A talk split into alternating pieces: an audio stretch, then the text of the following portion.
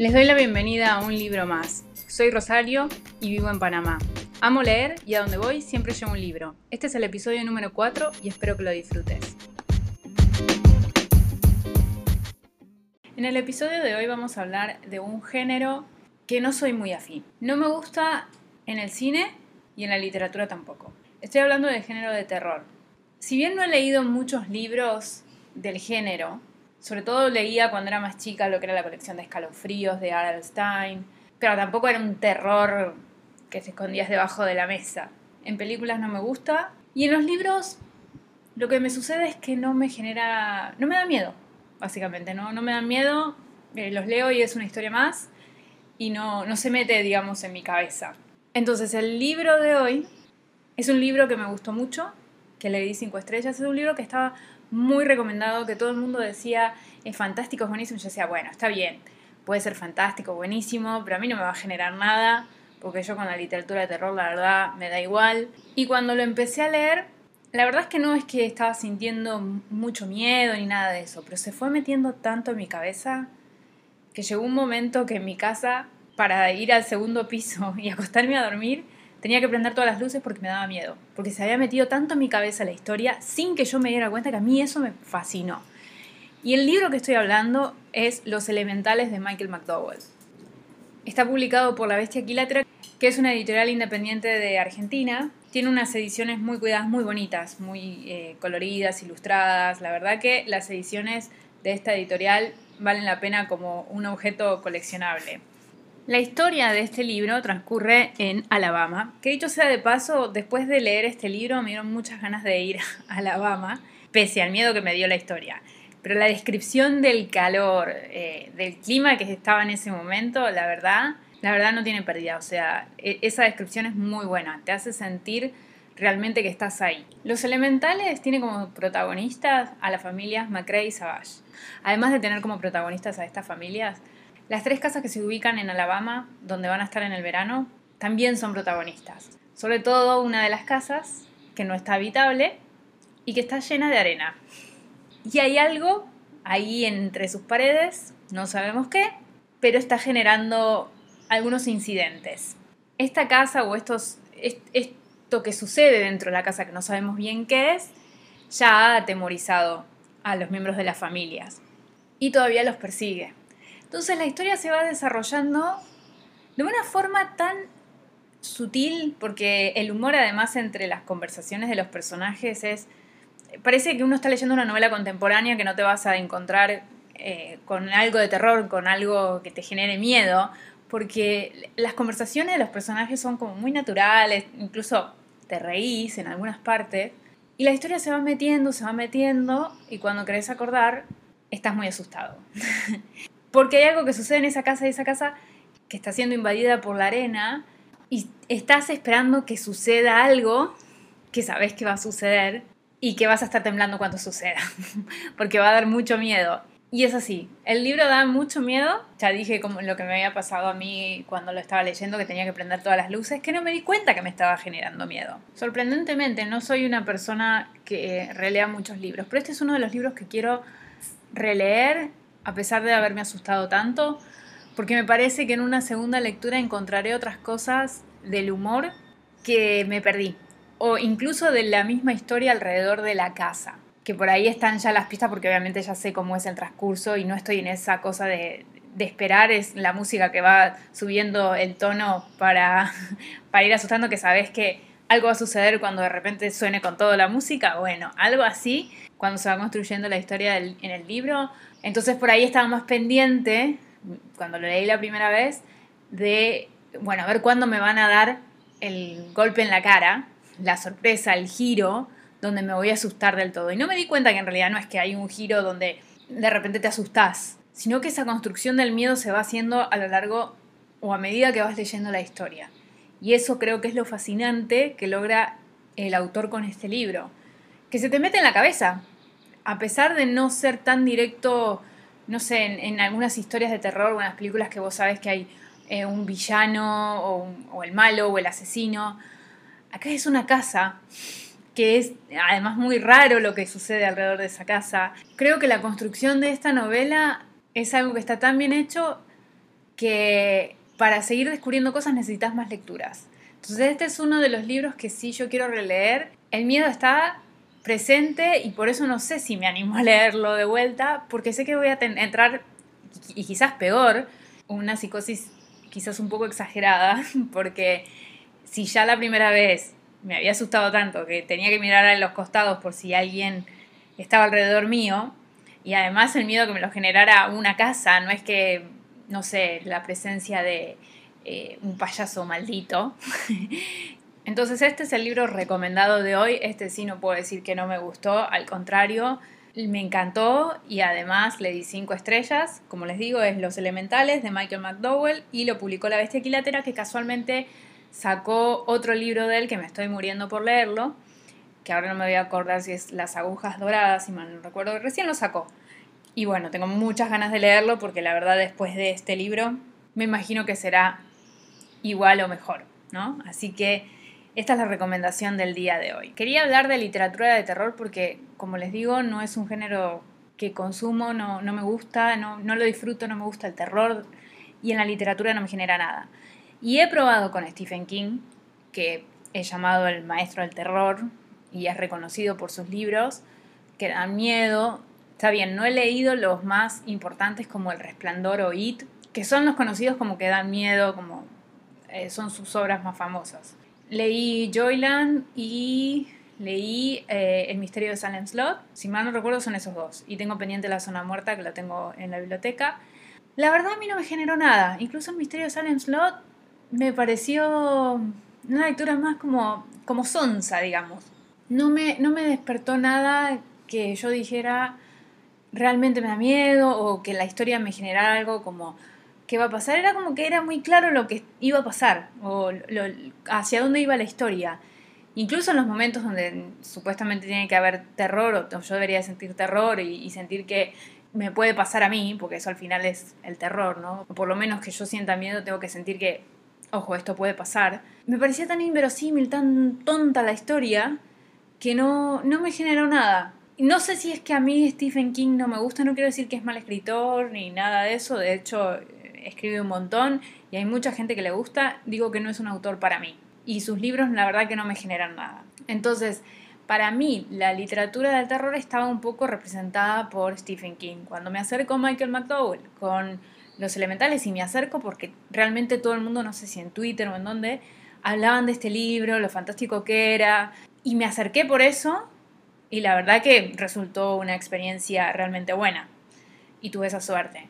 No es un género, como les digo, que me acerco, pero sí también he tenido otros encuentros, por ejemplo a través de Mariana Enríquez, que si no la han leído, se las recomiendo. De ella leí Las cosas que perdimos en el fuego, e, es una colección de, de cuentos y esos cuentos también son de terror en alguna parte. Tienen mucho también de realidad social. Para mí, si hay algo que tiene Mariana Enríquez, es la perfección en los cuentos. Para mí es una gran escritora de cuentos. Para mí la mayor parte de los cuentos de ese libro son fantásticos. Y también tienen elementos de terror. Porque de hecho ella escribe mucho eh, de terror. Hasta ahora es el único que he leído, tengo pendiente la novela y también hay otra, otro libro que recopila cuentos pero es una autora que me voy a volver a acercar, así como pasó con Michael McDowell, a pesar de que no me gusta el género. Sí, siempre hay alguien que lo rescata, ¿no? A pesar que uno no, aunque uno no se quiera acercar o no le gusta, siempre hay alguien que rompe eso y que siempre hay un autor que hace que valga la pena acercarse y aunque por ahí sientas miedo, hagas el sacrificio, como es mi caso, y leas esos libros. Entonces, así un poquito toqué el tema de género de terror. La verdad que no soy para nada experta. Bueno, no soy experta en libros, simplemente me gusta leer. Pero en el género de terror sí es algo que no tengo mucha idea. Y entonces sí quería mencionar este libro. Primero, por una razón particular, y es que está editado por una editorial independiente. Y me parece que hay que reconocer el trabajo de las editoriales independientes y de eso trata hoy la sección Un libro abierto, pero además porque me parece un libro genial y, que se te meta así en la cabeza, me parece que logra lo que se propone el autor, ¿no?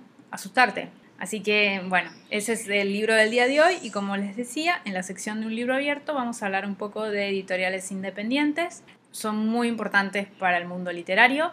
Si bien hay casas editoriales no voy a mencionar el nombre, pero hay una que ha comprado a muchas pequeñas editoriales y se ha transformado en la mega editorial.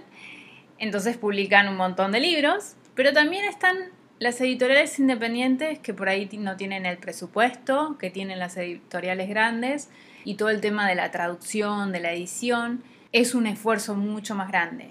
Pero en ese esfuerzo más grande que hacen, la calidad de producto que sacan es indiscutible. Estaba hablando de la bestia equilátera y de las tapas y la edición.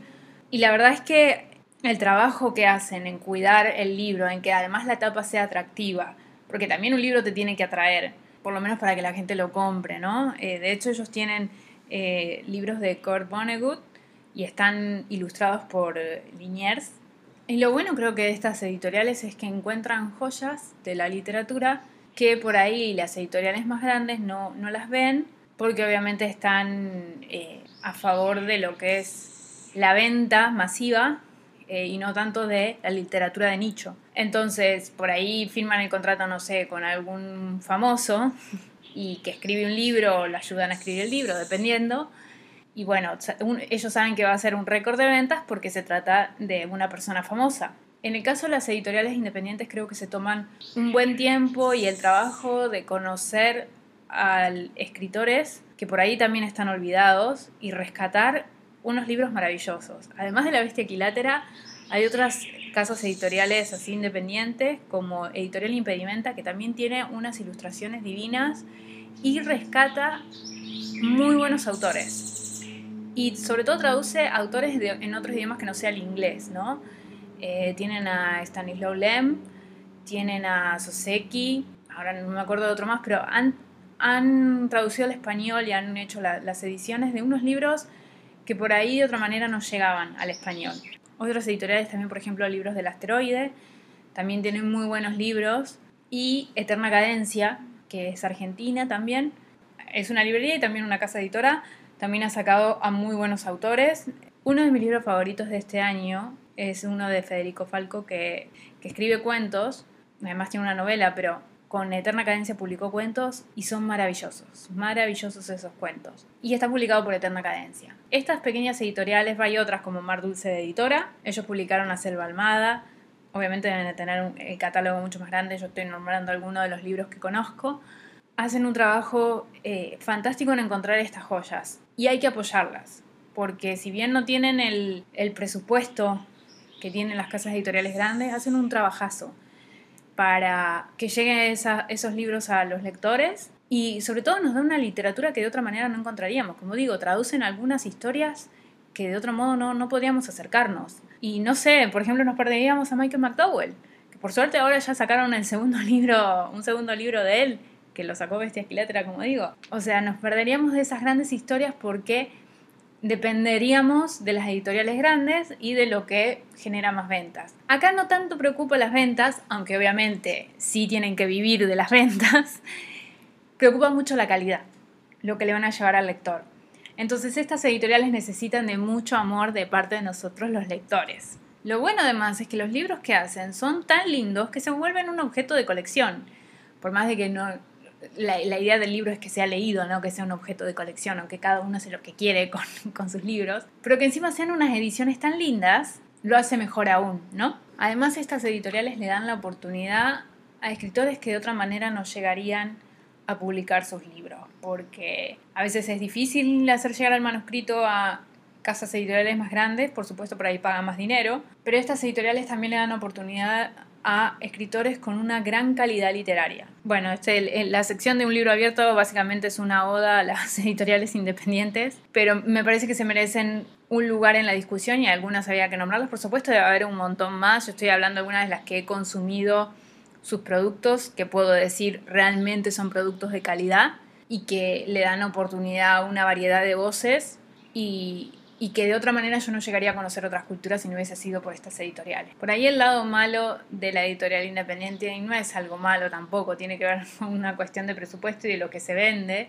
es que es difícil de conseguir en otros países. Por ejemplo, yo que no vivo en Argentina, estando en Panamá, encontrar a editoriales independientes es muy difícil. Si El Hombre de la Mancha vende a editorial Impedimenta, pueden ser libros más caros porque con el tema del traslado y todo. Pero bueno, por lo menos hay un esfuerzo en, traerlos, ¿no?